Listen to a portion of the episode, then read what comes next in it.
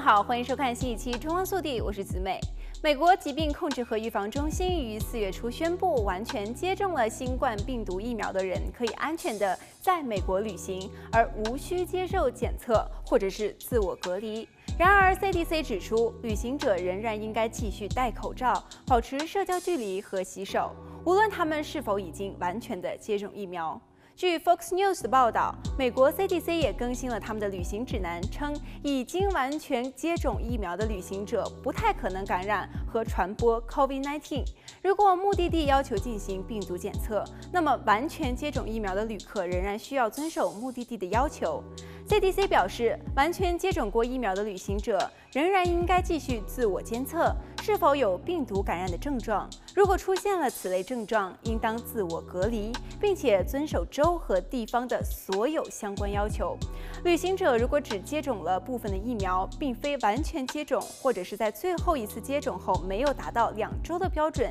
应该继续遵循 CDC 关于未接种疫苗的建议。事实上，在 CDC 更新该指南之前，美国人就已经重新开始旅行了。美国运输安全管理局的数据表示，截止四月一日，该机构每天对一百多万旅客进行筛检。这一趋势已经持续了二十二天，标志着自一年多前疫情爆发以来，一直疲软的旅游业的持续时间最长的反弹。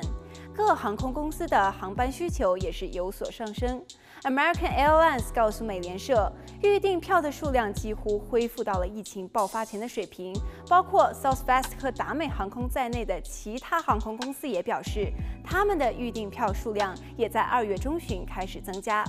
上个月，美国 CDC 表示，在完全接种疫苗的人可以开始在不戴口罩的情况下与其他完全接种疫苗的人聚集在室内。然而，美国 CDC 建议所有的美国人都应该避免较大规模的室内集会，在公共场所和高危场所佩戴口罩，无论他们的疫苗接种情况如何。这些建议也得到了卫生专家的支持。疾病预防控制中心在指导方面的转变，对旅游业来说应该是一剂强心针。自2020年疫情爆发以来，旅游业仍在艰难地应对旅客人数的下降。不过，CDC 重申，由于担心出现新的变异病毒，他们仍然不鼓励所有非必要的旅行。